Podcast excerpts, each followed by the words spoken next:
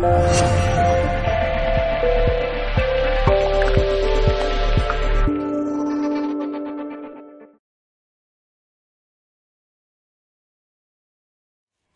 es esto? ¿Por qué le he puesto este título? Bueno, este trabajo no es mío, este trabajo es de Lise Bourdieu, tiene ya, ella escribió un libro, ha sido más de 20 años profundizando en este tipo de heridas.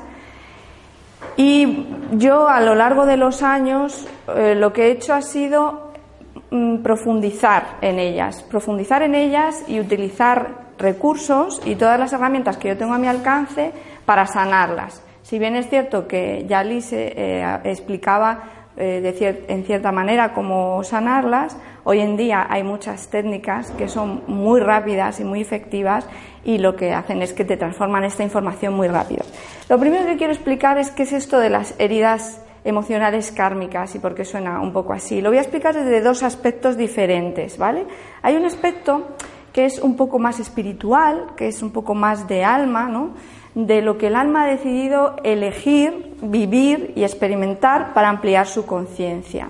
Y es por esto que elige unos determinados padres que normalmente tienen las mismas heridas y por tanto desde una edad muy temprana las, va a experimentar a lo largo de toda su vida. Esto es así porque visto desde un plano espiritual, o sea, eh, la necesidad del alma es crecer, ampliar su conciencia, ¿vale? Evidentemente, em, como somos infinitos, no solamente vamos a experimentar estas heridas, sino que también tenemos las herramientas para darle la vuelta. O sea, esto no es un sufrimiento gratuito y sufrirlo como, mira, así para perdurar en el tiempo, no. Esto es para que podamos sanarlas y darles la vuelta. De hecho, eh, el, nivel de la conciencia de la humanidad está despertando y necesita despertar y necesita dejar de repetir. Con lo cual, por eso es muy importante también el mensaje, el que, cada, que poquito a poco vayamos tomando conciencia de todo esto para poder ir sanando y dejar de repetir, eh, porque ya no toca en este tiempo. Esto por una parte. Ahora me gustaría hablar también un poco más la parte física. Eh, explicar un poco para las personas que a lo mejor no creen en el alma o no creen en la reencarnación o cualquier cosa, ¿qué explicación tendría heredar una herida emocional? Eh, la epigenética hoy en día ya ha demostrado que no solo heredamos eh, determinadas cosas como puede ser el color de los ojos o una complexión física, sino que además heredamos una herencia eh, emocional. Los shock emocionales es una información realmente, es una información emocional que se queda en nuestras células y que pasa de generación en generación. Si no queremos darle un, aspecto muy científico, eh, solamente tenemos que mirar un poco lo que ha sido la evolución de toda la humanidad. La evolución de la, humanidad ha necesitado tener registros para poder sobrevivir. Esto se ha pasado de, padres a hijos, es decir, si yo en un momento dado em, estoy cazando y viene el león y me ataca, ¿vale? Esta información la tengo que guardar de alguna manera, se va guardando de una, de una determinada manera en mis genes para que esto pueda pasar a mis hijos y para que estos puedan sobrevivir. Esto lo hace el sistema límbico. En realidad, nuestra amígdala es la que eh, guarda toda esta información primitiva de, los miedos, em, el, instinto de supervivencia, todo esto está aquí guardado. Entonces, ¿por qué heredamos una herida emocional? Bueno, pues em, físicamente vosotras ya estabais en la tripa de vuestra abuela, porque pertenecéis a un óvulo que se gestó en la tripa de vuestra abuela cuando vuestra madre eh, se estaba se estaba formando, porque los óvulos se forman en el momento de, la gestación, ¿vale?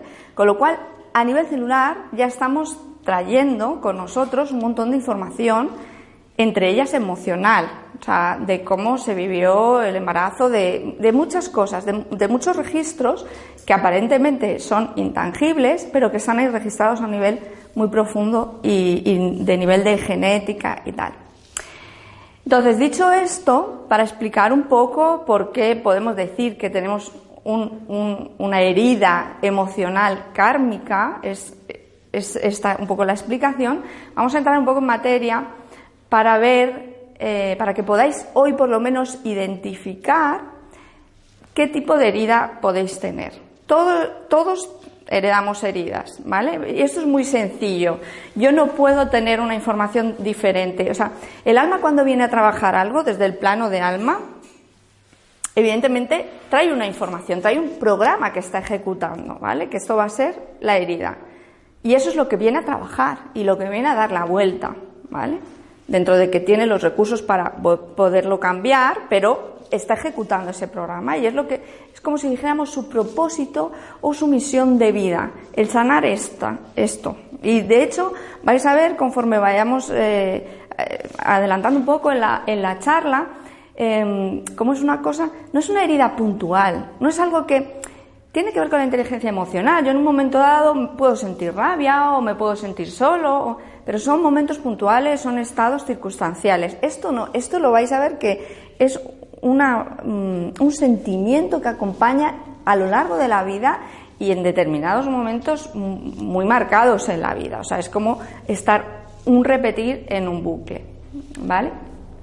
Y a nivel físico, pues igual eh, tenemos las herramientas a día de hoy para dejar de repetir y para que la humanidad pues empiece a vivir las cosas desde otro lugar, desde otro punto de vista y, bueno, vamos a ver, darle otro aire, ¿no? Que es lo que, lo que necesitamos. Entonces, Lise Bourdieu em, habla de cinco heridas, ¿vale? Yo en mi estudio he profundizado un poco más y he sacado dos heridas más que no necesariamente son principales. O sea, yo sigo respetando lo que, lo que Lise de Bourdieu dijo, que son cinco heridas principales, pero hay dos que derivan un poco de esas y que me las he encontrado como un denominador común y que ha sido necesario trabajarlas explícitamente. ¿Vale? Hoy vamos a ver si nos da tiempo un poco por encima, porque tampoco quiero extenderme mucho en la charla, a ver un poco cómo serían todas estas heridas porque cada una, claro, nos podría dar tiempo a dedicarnos mucho tiempo en, cada una, ¿no? Pero bueno, para que os llevéis una idea. Entonces, las cinco heridas em, que Lise eh, clasifica es de rechazo, de abandono, de humillación,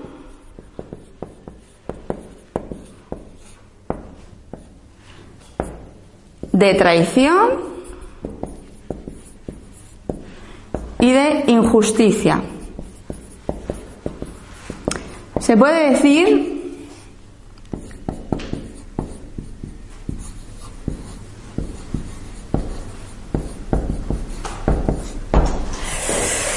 que principalmente vivimos estas cinco heridas y ahora vamos a ver cuáles son las características de cada una, a grosso modo, y qué significa o qué, es lo que podemos sentir con cada una de estas heridas, ¿vale? Vamos a empezar por la herida de rechazo. Bueno, eh, esta herida em, se van clasificando como en etapas evolutivas, ¿no? Se podría decir que esta herida queda impregnada en nuestros genes o se empieza a experimentar desde la concepción, mm, desde que se queda embarazada nuestra madre, hasta aproximadamente un año de vida, más o menos, ¿vale? Esta herida de rechazo eh, se sufre en, personas que bien son hijos no deseados, eh, o de repente nos hemos quedado embarazados y no nos hemos dado cuenta, o em, son abortos que no han podido ser un aborto y que al final ha salido adelante. Em, tiene todas las características que rodean a esta herida. Empieza por un sentimiento de no desear a ese hijo de alguna manera, o desear que fuese de un sexo diferente, o pues estoy empezando mi carrera profesional y de repente me quedo embarazada que me viene fatal. No quiere decir que no se vaya a querer a ese hijo a lo largo de la vida, no quiere decir que, que, no se pueda ir sanando de otra manera, sino que queda impregnado aquí. Aquí recordamos, eh, un poco también me gustaría pues mm, quitar un poco el sentimiento de culpabilidad, ¿no? Es decir, oh, fíjate, pues es que a lo mejor yo he sido madre o yo he sentido esto porque yo lo he, generado. Vale, es que esto se ha pasado de generación en generación. No solo lo has sufrido tú, lo ha sufrido tu madre, lo habrá sufrido tu abuela. Entonces, estamos pasando una, información, en cierto modo esto tiene que ser así o se vive así, porque el árbol genealógico del ser humano lo que quiere es sanar esto, ¿vale? Esto que lo tengamos eh, presente. Entonces, em, como si dijéramos, en, cada una de las heridas, eh, lo, que, lo, que, nos vamos a hacer es una, una máscara, lo que se llama una máscara, o mm, un personaje mm, que nos va a ayudar a sobrevivir, para evitar el sufrimiento. ¿Vale? Esto lo que, lo que intenta es evitar el sufrimiento. En el caso de la herida de rechazo, la máscara o la personalidad que se va a poner es la de huidizo, huir. O sea, yo lo que voy a hacer es que, em, como temo que me rechacen, cada vez que me sienta mm, que me pueden rechazar o que en cierto modo mm, pongo un poco al descubierto demasiado mis emociones, lo que voy es a huir. De muchas maneras. O sea, puedo em, pues o no comprometerme nunca o, cuando me voy a comprometer, en el fondo sí quiero comprometerme, pero mm, hago todo lo contrario, eh, pues dejo trabajos. Entonces, son personas em, que tienen una característica del cuerpo, porque luego cada herida, como si dijéramos, se refleja en una parte del cuerpo o en una manera físicamente. Daros cuenta que la parte emocional, o el, cuerpo más sutil crea el cuerpo físico. Entonces, de cierto modo, el lenguaje del cuerpo nos va a hablar también de esta herida. En el caso de la herida de rechazo, las personas que tienen esta herida tienden a ser excesivamente delgadas. Ojo con esto porque yo voy a explicar características de cada forma corporal, pero esto no quiere decir que es que sean así, o sea, dependiendo del nivel de profundidad que sufran la herida de, cada herida, van a tener más marcadas unas características. Pero yo puedo tener un par de heridas que están dominando mi vida. Y entonces voy a tener determinadas características. A lo mejor tengo la cara muy delgada, muy huesuda, o, o las muñecas. Yo, por ejemplo, aquí pues tengo las muñecas muy delgadas, pues, y los tobillos, entonces hay ciertas partes que, bueno, pues sí, muy levemente, pero he sufrido esa herida de rechazo, muy levemente. En mi caso yo tenía otras dos, que han sido las que me ha tocado trabajar y físicamente son las que más se ven, que luego las iremos viendo, ¿vale? Entonces, eh, continuamos con la de rechazo.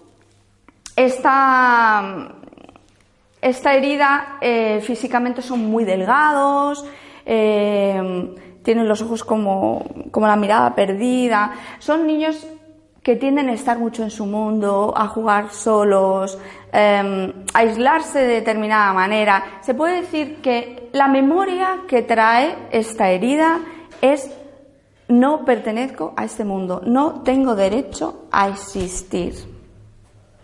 ¿Vale?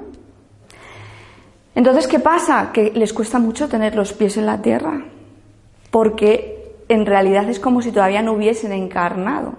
De ahí esa extrema delgadez, que incluso a veces llegan a tener la piel pegada al hueso, o sea, dependiendo, ya te digo, de la intensidad que tengan esta herida, ¿vale?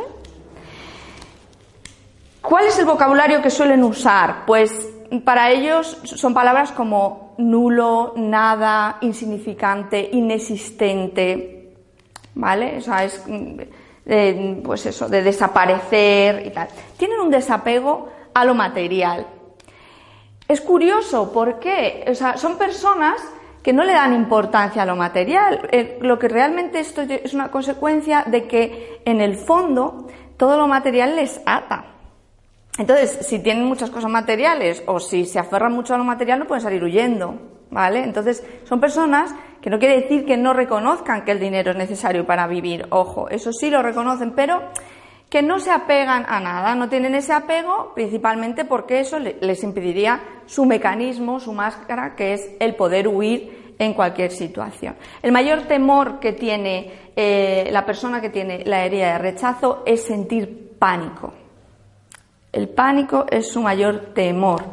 Entonces lo que va a hacer es intentar eh, pues recurrir eh, a, pues a ser a lo mejor eh, perfeccionistas para tenerlo de tal manera, a lo mejor algo determinado, intentar controlarlo de esa manera, porque lo que no quieren es sentirse en pánico, ¿sabes? En sentir de repente, eh, pues que no tienen el suelo bajo los pies, evidentemente. Son personas también que em, son muy intelectuales y pueden pasar de un gran amor a un odio profundo. O sea, son personas que aman mucho realmente y que lo que necesitan es que se les reconozca su, existencia.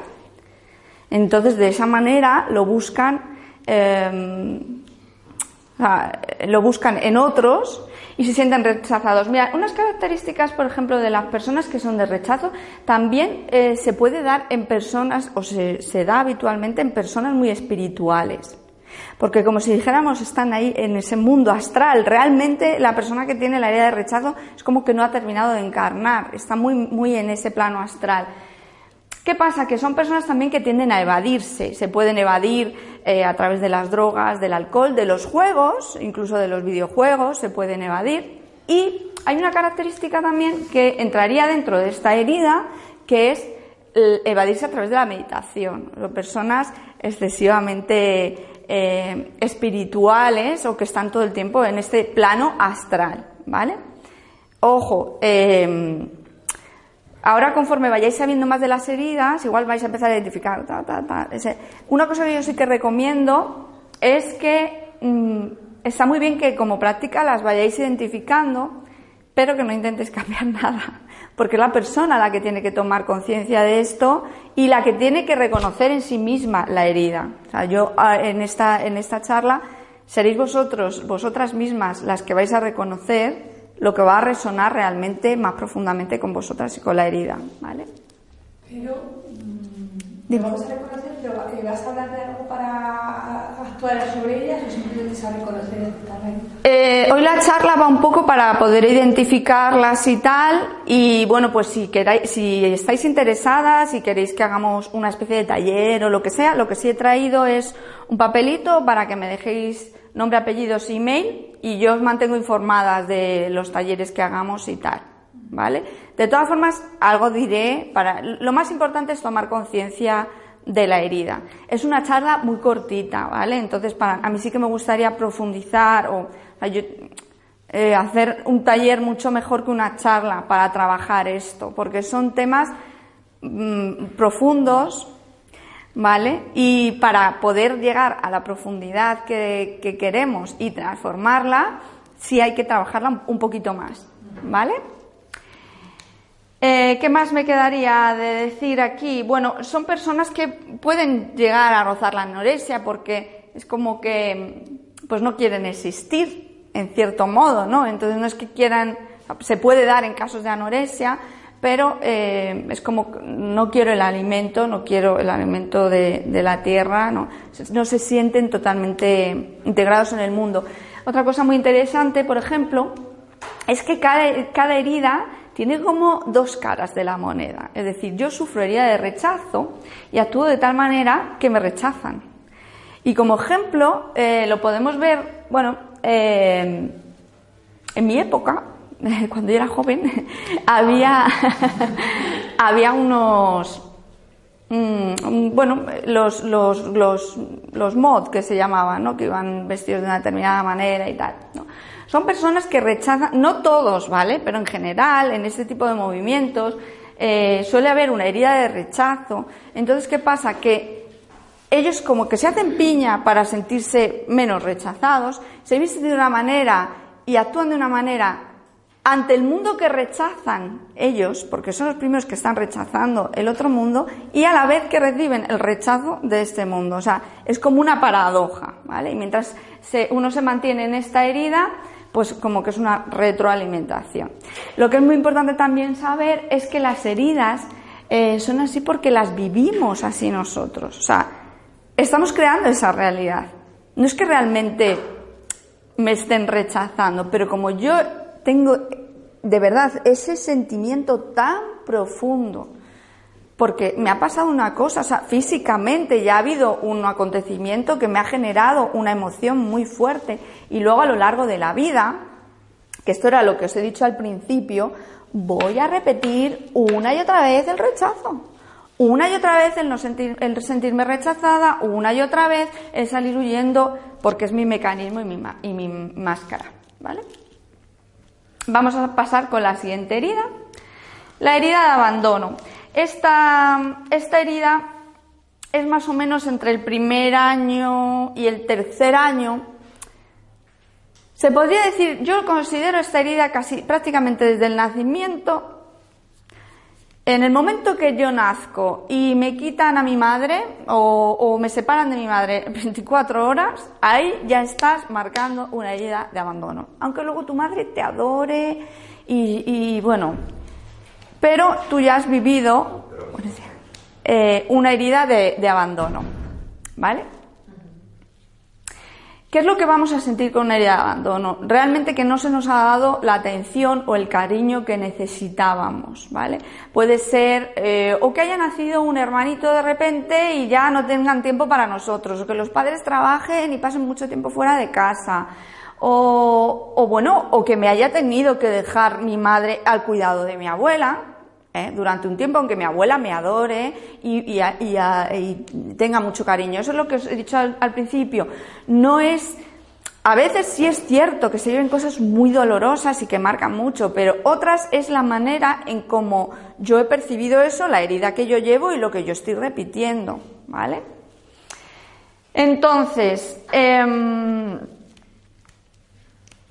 como el cuerpo normalmente suele ser largo, delgado, con, los brazos pegados al cuerpo y la marca más común de esta herida es flacidez. Da igual que sean deportistas, que hagan mucho deporte, siempre se va a ver alguna parte del cuerpo como flácida, como sin tono, incluso eh, desgarbado, es como si la espalda no pudiera sostenerse. ¿Vale? ¿Cuál es la máscara de esta, de esta herida o la personalidad que nos creamos para sobrevivir? Ojo, para no sufrirlo tanto. O sea, yo lo que no quiero, recordamos la herida de rechazo, yo lo que no quiero es que me rechacen y entonces huyo, ¿vale? Yo no quiero sentir el rechazo y huyo. Lo que no estoy dándome cuenta es que con eso me están rechazando. Pues aquí en la herida de abandono, lo que yo voy a, voy a experimentar es una dependencia, dependencia emocional total y absoluta, porque lo que yo necesito es un apoyo, un apoyo que no se me ha dado, ¿vale? Con lo cual voy buscando continuamente reconocimiento en otras personas. De aquí lo de la espalda, ¿no? Como que no tengo suficiente capacidad para estar erguida, para apoyarme en mí misma. Entonces son personas que les cuesta mucho tomar decisiones, no porque no sepan lo que quieren hacer, que ellos saben lo que quieren hacer, pero es que necesitan que alguien les apoye y que alguien les diga hazlo. ¿Vale? Esta es una de mis heridas.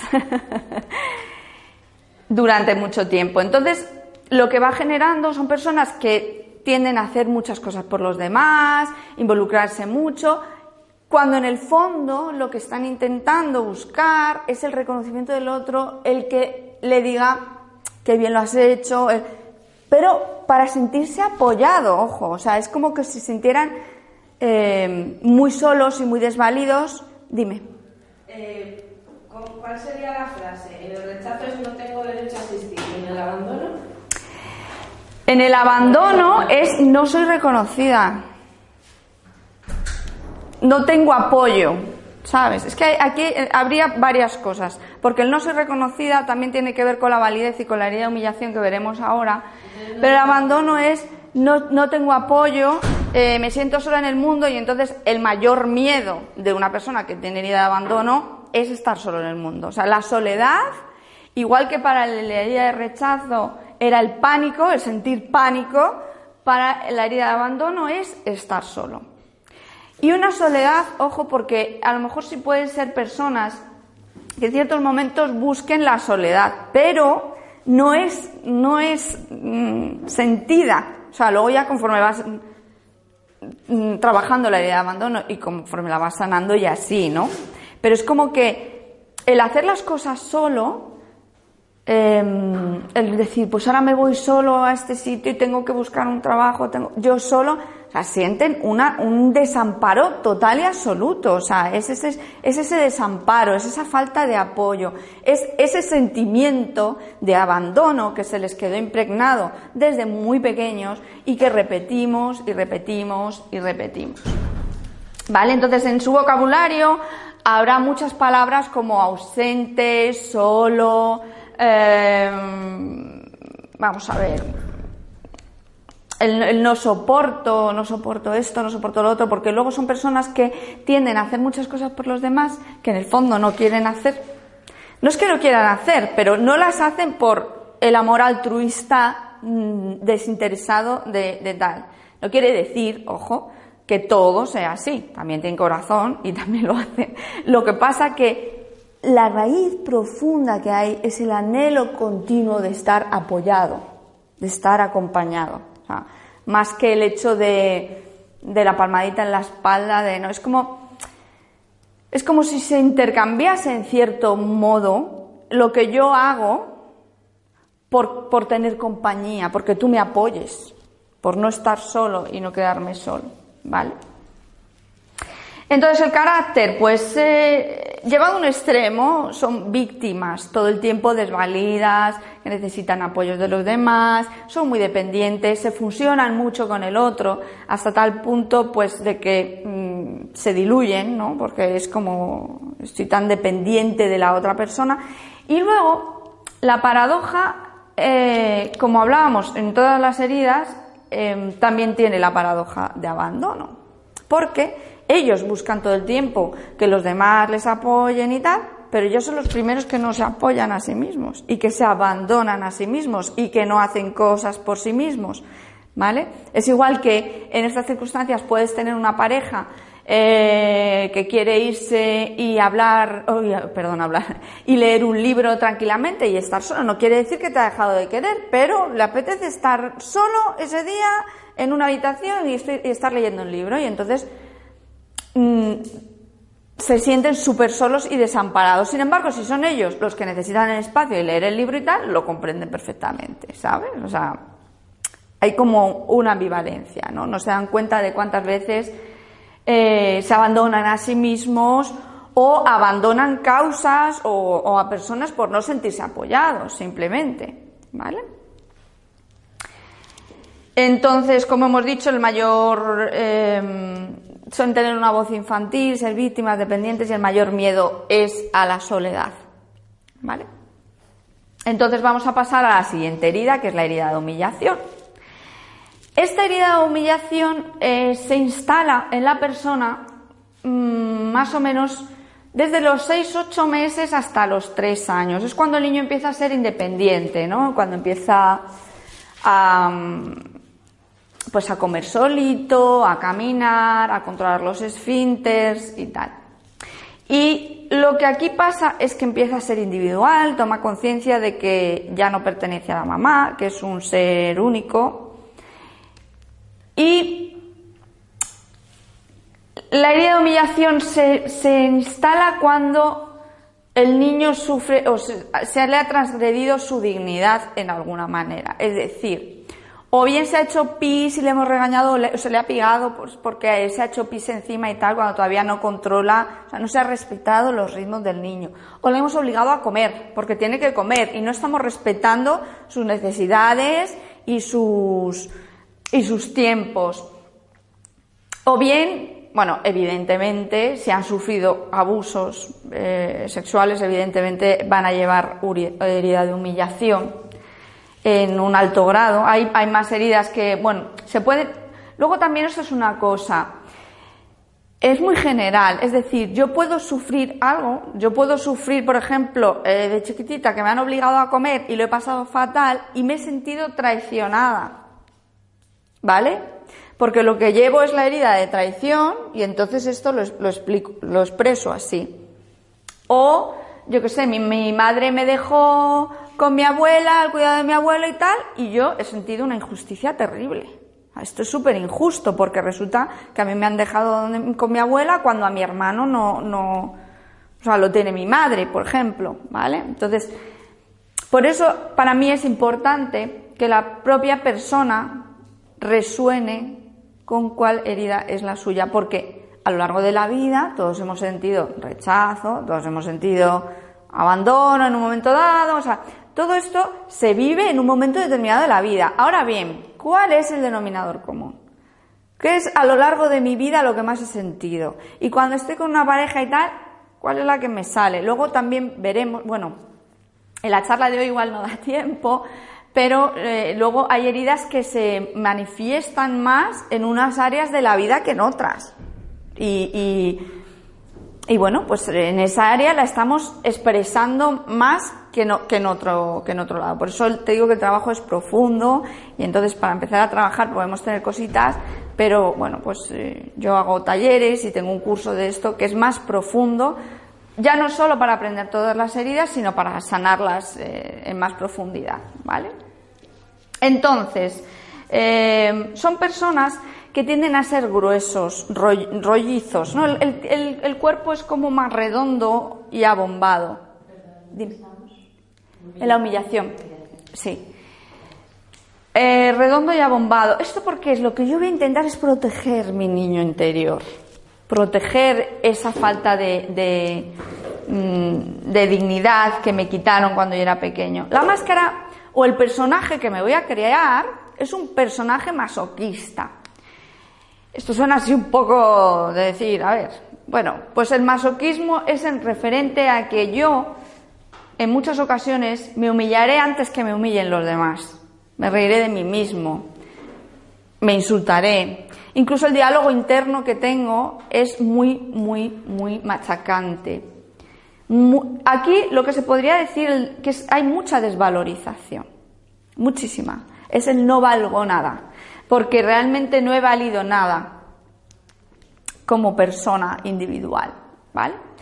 Entonces lo que, lo que se va a hacer es que mi cuerpo se va a hinchar, o bien por líquido o bien por grasa. Son niños a lo mejor que de repente eran muy delgados y en determinada edad han empezado a engordar muchísimo. Eso ahí están empezando a sufrir, eh, o no a sufrir, sino a materializar esta herida de humillación. ¿vale?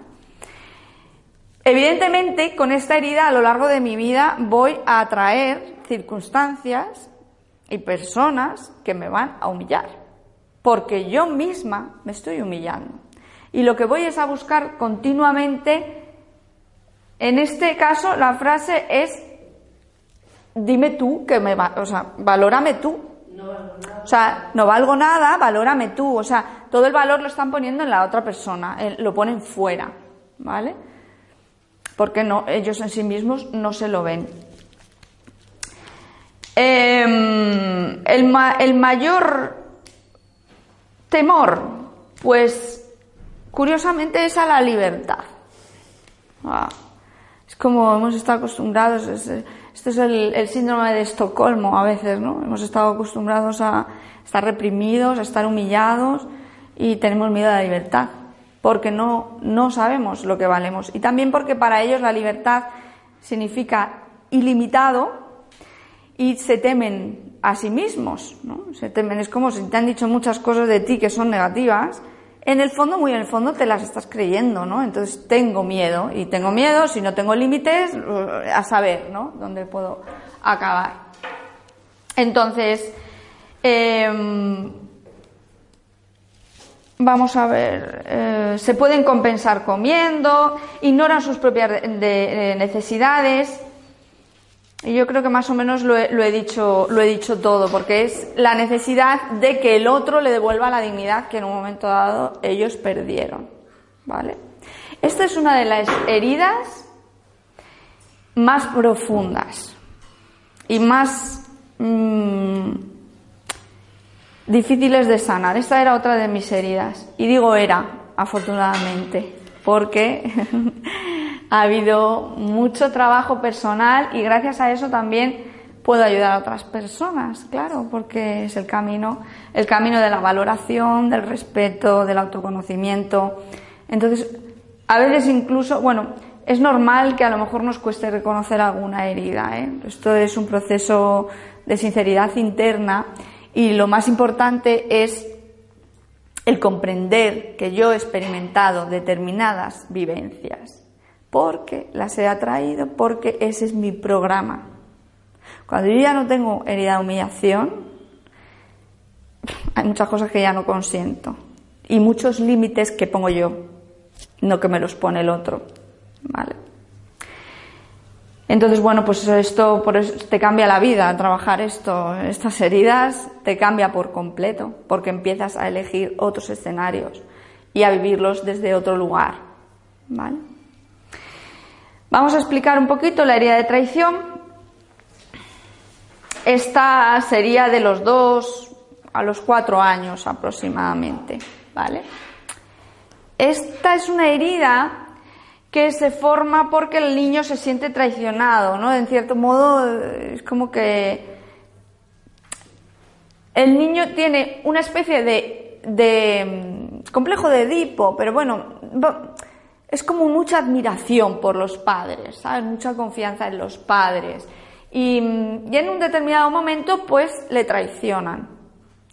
Y esto puede pasar por cosas, pues, simplemente como pues yo que sé, te prometí que les dices que vas a ir al cine y al final no puedes ir al cine y el niño lo vive como una traición. O sea, esto no quiere decir ni que tú le has traicionado ni nada, pero viene con esta herida y él lo va a experimentar así. O pues desigualdad entre hermanos, o de repente, eh, pues eso, hay otro hermano y en una discusión o tal se le da el, el, juguete en vez de cuando era suyo o algo así, se siente traicionado. O sea, esto es, es una herida de traición que se puede reflejar, como ya hemos hablado antes, en cualquier tipo de circunstancias si yo lo vivo como una traición. Esto lo que va a hacer es que nos creemos una máscara de controladores porque yo ya no me puedo volver a fiar de nadie y lo que la única manera que yo tengo de que no me vuelvan a traicionar, que eso es el personaje que me creo yo para sobrevivir, es controlándolo todo. Entonces son personas excesivamente controladoras, eh, tienen el cuerpo físico eh, como aquí estoy yo, ¿sabes? Son personas fuertes, eh, aunque con alguna parte del cuerpo un poco desproporcionada. Esto no quiere decir que sean gordas, ¿vale? Ni que sean, o sea, pueden, gordas es una palabra un poco fuerte, ¿no? O sea, que sean gruesas o obesas, no.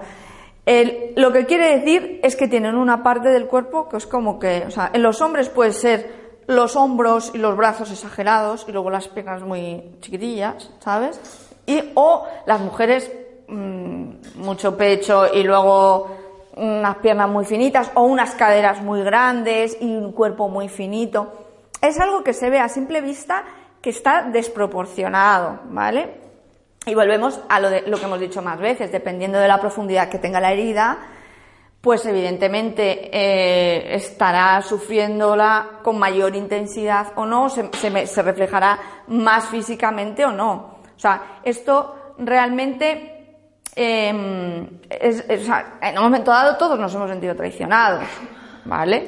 De cierta forma, pero no es un denominador común en mi vida, no soy excesivamente desconfiado, luego son personas que no mm, les cuesta mucho confiar en la gente, muchísimo, y son lo que más, lo que más abanderan, o sea, es como decir, o sea, yo en mí se puede confiar, yo no sé qué, yo no traiciono a nadie, son mucho ese vocabulario, ¿no? De confiar, de no confío, o usted me da mala espina, tal, son personas que gira todo mucho en torno a eso, a la desconfianza, a la traición y tal.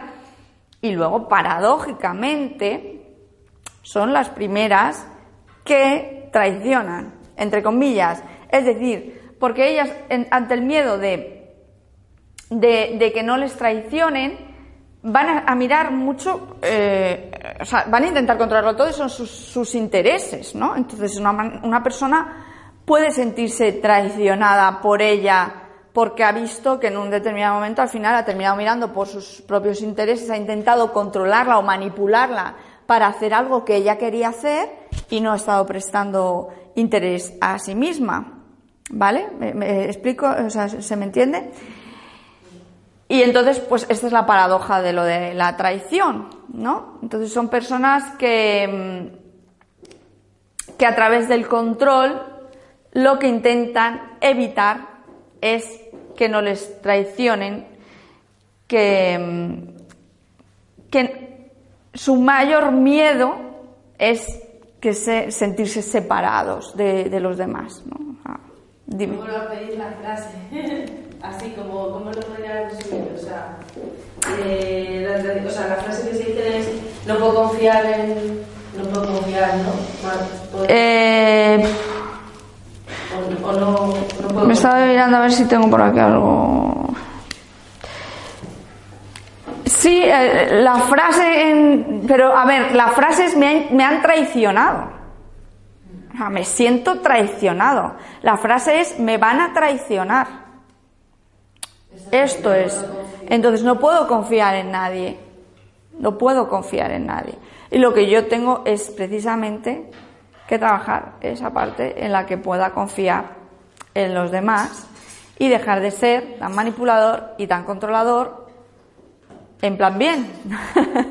Porque lo hacemos en plan bien para que para que el otro no nos traicione, claro, es nuestra carencia, ¿no? Es ese, ese dolor interno que llevamos y a lo largo de nuestra vida pues serán situaciones en las que nos ha traicionado un amigo o nos ha traicionado nuestra pareja, insisto, a lo mejor en otra situación otro lo vive como rechazo, o lo vive como abandono, o lo vive como una humillación.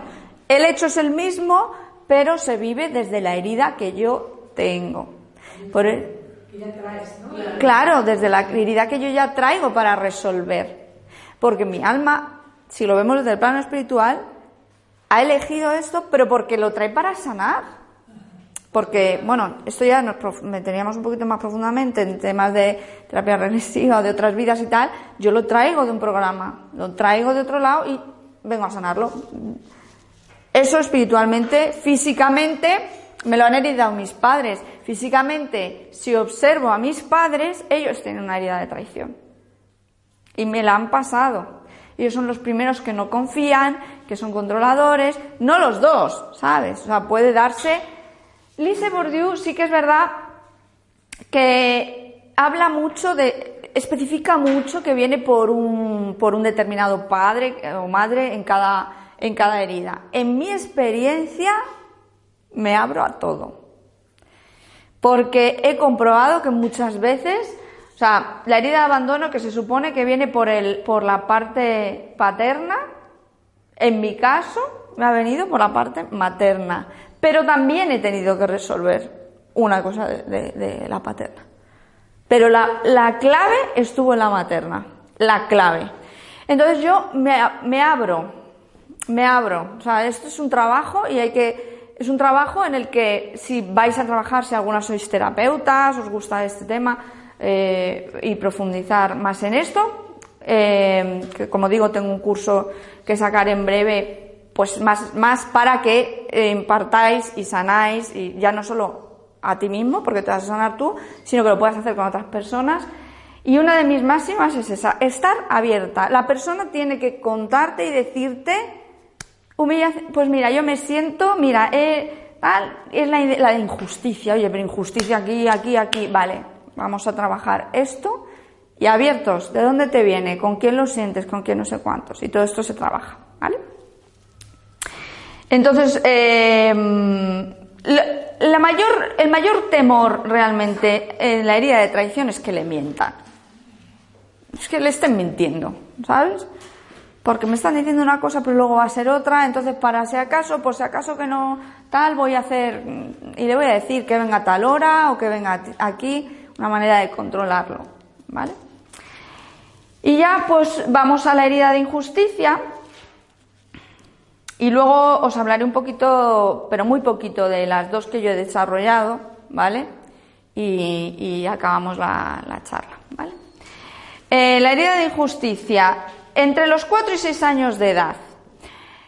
Aquí ya el niño ya es un poco más adulto. Es cuando va a experimentar, como ya hemos hablado en otras cosas, pues como una eh, diferencia de... mm, no se les deja ser como realmente ellos son. Se les obliga a tener que hacer cosas o eh, asumir responsabilidades que no les corresponden a su edad. Pues a lo mejor es el hermano mayor y de repente nace un niño pequeño y entonces pues tienes que hacerte cargo de él o ya no puedes hacer tanto ruido o, o salte de la habitación que está eh, quita de, este espacio que está el pequeño ahora jugando y tal. Entonces se sienten injustamente tratados, ¿no? Y es, es injustamente eh, tratados. Entonces, para que los, las personas que tienen herida de injusticia físicamente en el cuerpo se les va a ver como muy rectos, súper rectos, o sea, porque la, la máscara o la personalidad que se va a crear el que tiene la herida de injusticia es la rigidez.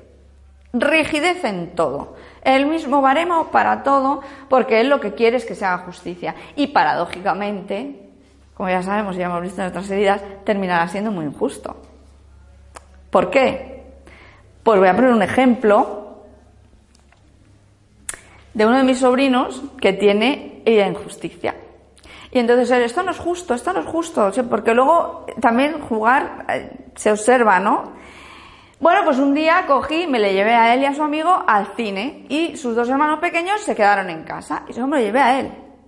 Y entonces me le llevo y, y tal, bueno, ¿te ha gustado la película? Sí, tal, qué chulo. Y digo, bueno, ¿qué te parece? Digo, digo, bueno, ¿y esto te parece justo o no? Tú que eres el de la justicia. Digo, tus hermanos han quedado en casa y tú aquí. Y entonces quedó así como, para eso no había dicho nada. Si me hubiera llevado a sus hermanos y lo hubiera dejado a él, ahí sí que esto no es justo, esto no es justo, esto no es justo, ¿vale? Es como, bueno, pero son, son pequeñeces, pero para que veamos que es, que es como nosotros lo vivimos realmente. O sea, yo mi intención con hacerle el guiño este es que él tomara conciencia que se pueden hacer las cosas de muchas maneras y no significa que sea injusto, ¿sabes? sino que ha surgido así, se compensa de otra manera, para que él no viva tan intensamente esa herida, ¿no? Otra cosa que también me gustaría mencionar, eh, mencionar, perdón, eh, para las personas que tenéis niños pequeños, eh, que no os carguéis demasiado, ¿vale? Porque hay que entender lo primero que es una herida, por la parte espiritual es una herida del alma, que este alma ha decidido trabajar. Él quiere como alma evolucionar y necesita esto para evolucionar, ¿vale? La ventaja y lo guay es que tenemos un montón de herramientas que les vamos a ayudar a que ese proceso sea más rápido, que son las que nos han faltado a nosotros, ¿no? Cuando éramos pequeños, las, hemos sufrido a saco, una detrás de otra, ¿no? Ahora tenemos la oportunidad de revertirlo y de poder ir ayudando a los niños pequeños, ¿vale? Pero eso por una parte y luego por otra, si yo misma he sufrido una herida de injusticia, es muy difícil que yo a mi hijo pueda transmitirle otra cosa diferente. Porque lo primero que me va a oír desde primera de la mañana es esto es injusto. Qué injusto es esto, qué injusta es la vida. ¿Vale? Entonces esto lo va a absorber. Otra cosa también que, me, que, me, he observado a lo largo de, de este tiempo es que los niños, o sea, pueden haber varios hermanos y tener diferentes heridas. ¿eh? Normalmente predominan dos heridas en la vida, ¿vale? Esto no quiere decir que no las experimentemos todas en, algunas áreas o en determinadas áreas, pero como dos más principales, una más principal y luego otra, conforme vamos sanando una, nos vuelve a, salir la otra y estas cosas. Entonces, em, no quiero que se me vaya lo que voy a decir. Eh, bueno, pues se me ha ido. No sé lo que iba a decir, así es que, bueno, pues esto, que las vamos sanando y tal. Claro que no hay que preocuparse, que, que, evidentemente, como he dicho, o sea, a nivel físico, o sea, ya no de alma, sino físico, nosotros no podemos enseñarle a nuestro hijo o que nuestro hijo herede algo que nosotros carecemos y la ventaja es que si nosotros no lo trabajamos, vamos a darle muchas herramientas y vamos a ver el cambio muy rápido porque además los niños son esponjas, o sea, los niños cambian con una facilidad impresionante, ¿vale? En cuanto, yo creo que más o menos lo he dicho todo, es, una persona, la persona que tiene, sufre de injusticia es muy perfeccionista, porque perfeccionismo para lo que él considera perfecto, ¿vale? Eh, porque quiere que se haga justicia, es una persona que tiende a dar una sensación de frialdad, porque como es tan seco, tan, es como el juez que dictamina, ¿no? Eh, esto es así, punto, ¿no? Porque es su, su baremo de la justicia. Y sin embargo, lo que está deseando es que le den amor y que le den cariño, o sea, es, es todo lo contrario, o sea, y no sabe cómo expresarlo. Son personas que les cuesta mucho mm, mostrar esa dulzura o mostrar sus sentimientos, ¿no? Porque es como se sienten muy vulnerables y no quieren expresar su vulnerabilidad. Se exigen muchísimo a sí mismos y a los demás, claro. Porque yo te voy a decir una cosa, o sea, tienen injusticia, pero los primeros que son injustos son con ellos mismos. O sea, tienen un diálogo interno brutal.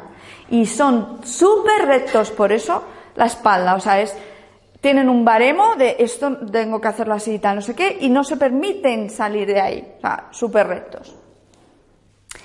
Y bueno, pues su mayor temor es la frialdad, que sean fríos con ellos, curiosamente, es lo que ellos transmiten, ¿no? Pero, pero es, que sean fríos con ellos es su mayor temor.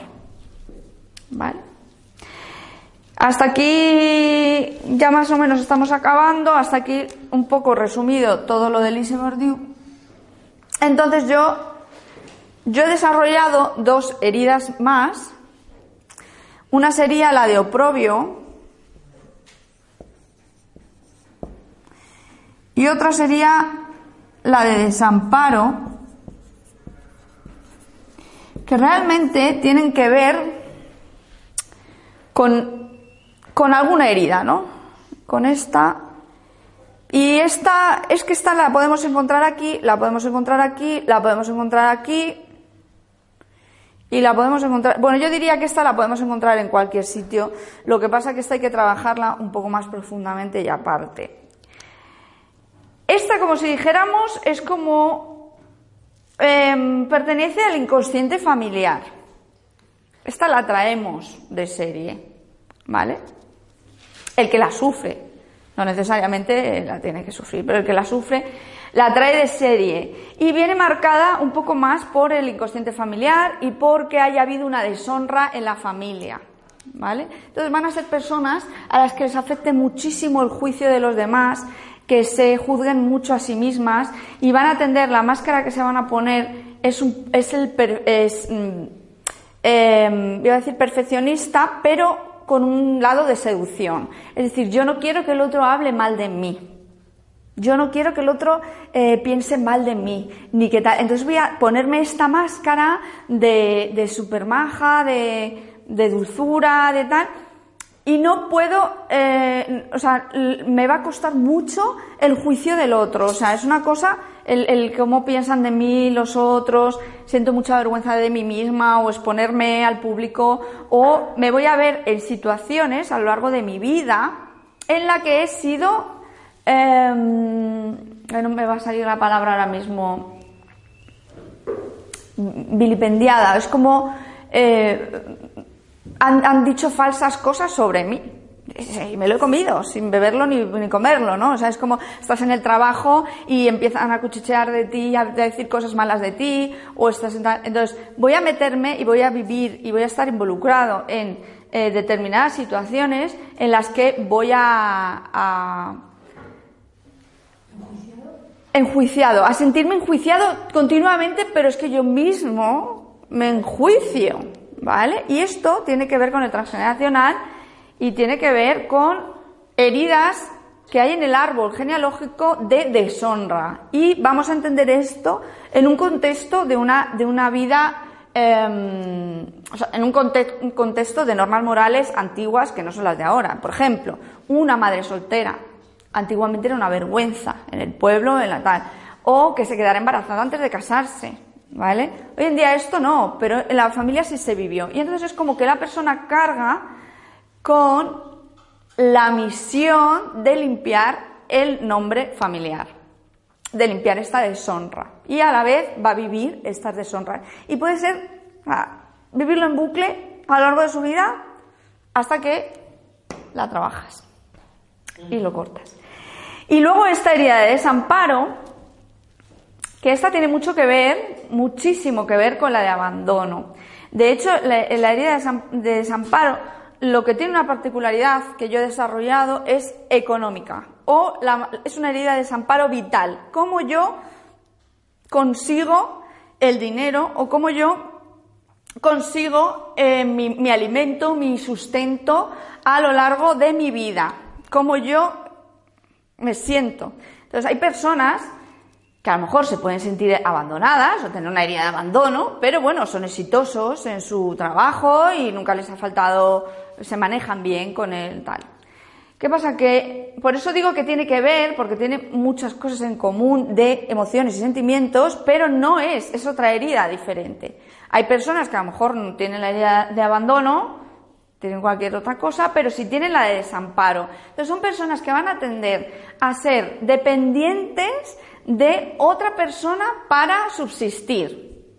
Porque es el denominador común es el no puedo, yo solo no puedo mantenerme por mí mismo. O voy a tener un trabajo siempre por cuenta ajena.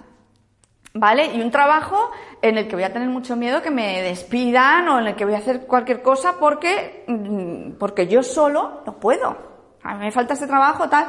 O voy a vivir épocas de mi vida en las que no tengo trabajo y el sentimiento es desamparo. O sea, yo solo no puedo, como hago esto, o sea, es como un niño pequeño, un niño desvalido, ¿no?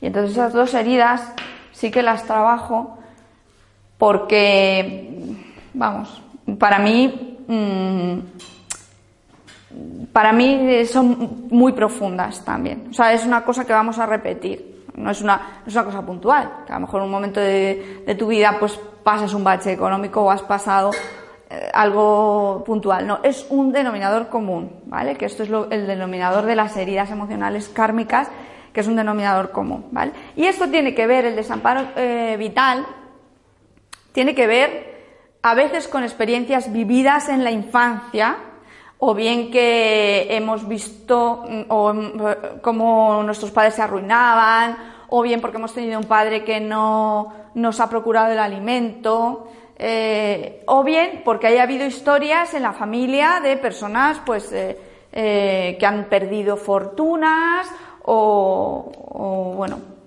casos que tienen que ver pues eso, o han perdido tierras o, o han pasado mucha hambre. A veces hay muchas historias de, de hambruna, sobre todo aquí con toda la guerra y tal, hay muchas historias de pues ancestros que han pasado mucha hambre y tal, y entonces él no me voy a poder subsistir por mí mismo, ¿no? Y bueno, y pues básicamente esto era lo que quería contaros hoy.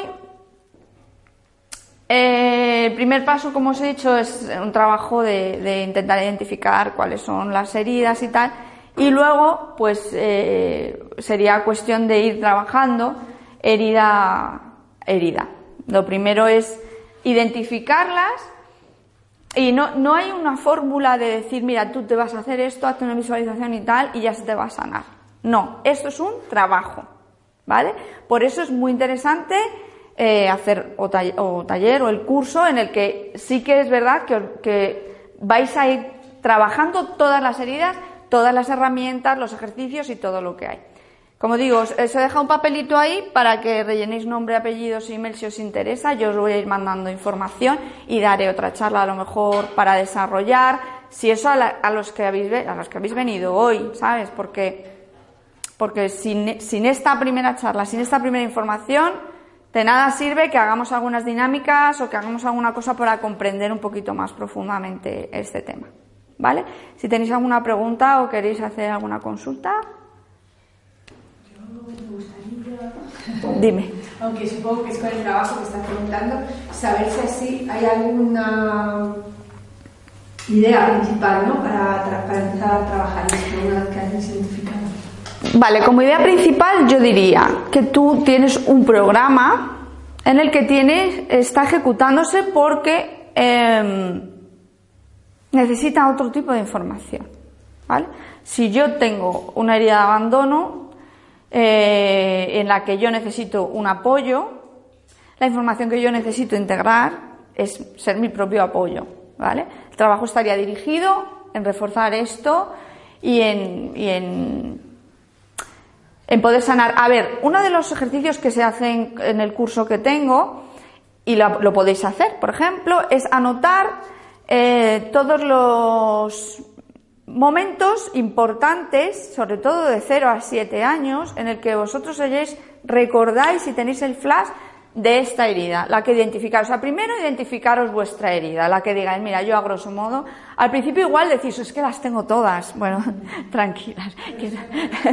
Pero no, hay unas que se tienen mucho más que otras. Entonces, el, el, anotas de 0 a 7 años cuándo has sentido esta emoción, ¿vale? La manera de hacer esta dinámica sería, os imagináis un círculo en el suelo, ¿vale? Y en ese círculo te vas a meter en cada una de las escenas que tú hayas anotado, ¿vale? La primera escena, vamos a poner que tengo, yo qué sé, herida de rechazo. Y yo no me acuerdo, pero a mí me han contado que mi madre quiso abortar porque le venía mal y tal. Perfecto, no te acuerdas, pero es importante porque tus células sí se acuerdan de eso, ¿vale? Entonces vas a crear un espacio en el suelo en el que para tu inconsciente tú vas a decir, esta es esta escena, esto que yo viví, ¿vale? Y te vas a meter ahí y lo vas a sentir. ¿Qué es lo que veías? ¿Qué es lo que escuchabas? ¿Qué es lo que sentías? ¿Vale? Si te, si te empiezan a venir demasiadas emociones o es muy intenso para ti, te sales. ¿Vale? Porque solo va a estar en ese círculo esa escena, ¿vale? No, no está en ningún otro sitio, en este círculo. ¿vale? Cuando yo ya he experimentado esto, salgo y desde fuera, ¿qué necesitaría yo? ¿Qué hubiera necesitado ahí? pues hubiera necesitado que mi madre me pidiera perdón, vamos a poner, por ejemplo, ¿vale? Muy bien, imagina en el resto de área un círculo donde está que tu madre te ha pedido perdón. Es como hacer un juego de, círculos.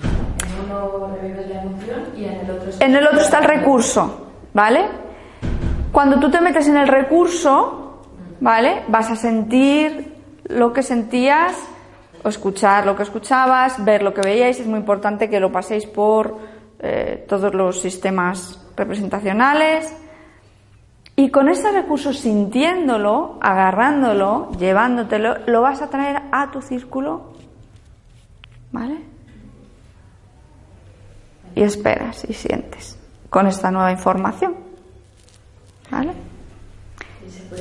hacer más adelante en, el tiempo, es decir, de 0 a 7 años, por ejemplo, me cuesta recordar eh, cosas, pero sí que después...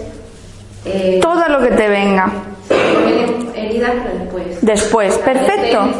Muy bien, perfecto. Te vienen heridas después porque ha habido una parte que por supervivencia has borrado. Conforme vayas trabajando, las de después, de hecho se trabajan todas. Ah, yo tengo un programa, o sea, es de 0 a 7, de 7 a 14, de 7 a 21, más o menos cada 7 años, como que son ciclos de, de la madurez del ser humano, ¿vale? Pero me da igual. El primero que me acuerdo, mira, me acuerdo que en la clase me humillaron, me tiraron tizas, me escupieron y tal, eso fue súper humillante para mí, herida de humillación, me estoy trabajando la herida de humillación, perfecto, empiezo por ahí, haz este ejercicio, entra recursos, mete recursos, ¿vale? ¿Qué necesitarías? Conforme vayáis haciendo eso, van a seguir, seguramente se te despierten memorias de otros momentos. Y está bien, porque significará que has desbloqueado y que, y que hay trabajo por hacer. ¿Vale? Este es un regalito que os hago para que podáis ir trabajando. Luego hay más cosas y más aspectos que, que trabajar, pero con esto vais a notar un antes y un después seguro. ¿Vale? Pues muchas gracias a todos por haber venido. gracias.